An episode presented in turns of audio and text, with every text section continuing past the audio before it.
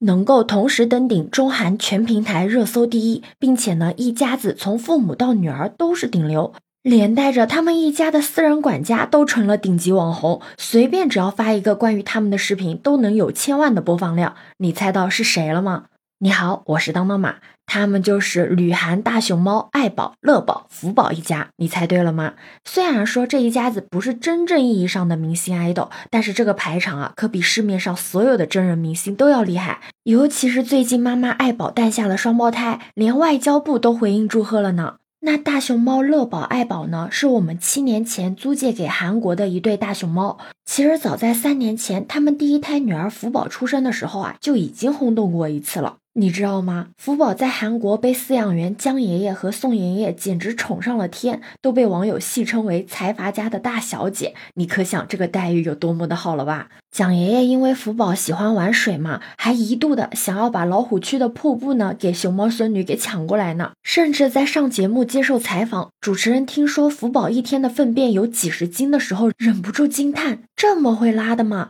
蒋爷爷都会立刻的像长辈护着自家孙女一样反驳，别说的这么难听。所以这次大熊猫生双胞胎，连带着两位饲养员也上了热搜。不同于其他国家的旅外大熊猫，之前有的国家因为没有把大熊猫照顾好，所以呢网友会呼唤把大熊猫给接回来。但是到了蒋爷爷、宋爷爷这里，直接获得了网友的最高赞美。就是再给他们多养几年都可以。一般的围观网友呢，可能会对江爷爷更加脸熟一些，因为官媒的报道往往会采访江爷爷。当年也是他到四川学习特训了几个月，负责把爱宝、乐宝接到韩国的。但蒋爷爷和福宝之间的故事却注定是一个伤感的结局，因为在国外出生的大熊猫达到性成熟年龄之后呢，就要送回中国养育。也就是说，从福宝出生的那一刻起，蒋爷爷呢就知道，在三四年之后呢。他就得把这只熊猫给送走。所以可以说，从一开始，江爷爷就是抱着一种注定离别的复杂的心态，在养育着、宠爱着福宝，既要一天天的照顾它长大，又要有意识的一天天远离它。跟你讲一个细节，你就能看出来蒋爷爷日常的照顾工作有多么的细心，熊猫们对他有多么的信任。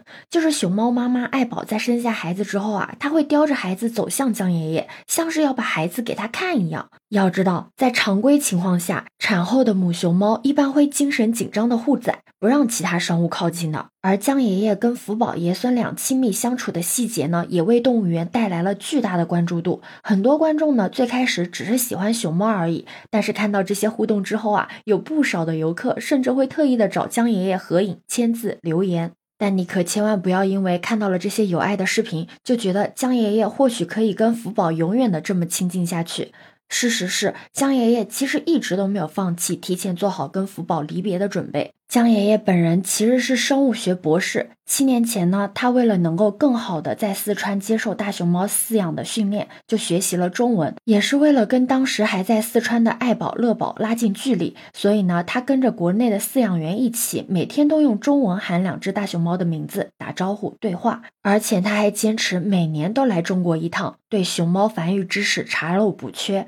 除了每年都来中国学习之外，江爷爷哪怕处在非中文的环境，语言水平依旧没有下滑的。还有一个关键原因，就是江爷爷一直坚持用中文跟福宝进行指挥性质的对话，因为他知道福宝总有一天会回来的。他希望他能够更适应长大之后的环境。那看到福宝身形摇摇晃晃，有可能会遇到危险的时候，会喊小心。口令里面甚至还是四川的口音，会把过来喊为果来，是不是真的很有心？那遵循大熊猫的习性，饲养员们呢，在福宝满两岁之后呢，就是去年九月份的时候，就已经开始把它跟它的妈妈爱宝分开独立饲养。紧跟着两个月之后，江爷爷也进行了福宝跟饲养员的分开独立，他不再跟福宝进行近身互动，只是会隔着栏杆或者笼子。当别人问他为什么的时候，他就解释说，只有让福宝独自生活，他才能知道熊猫的习性，这样以后遇到其他熊猫的时候，才会适应独行独居。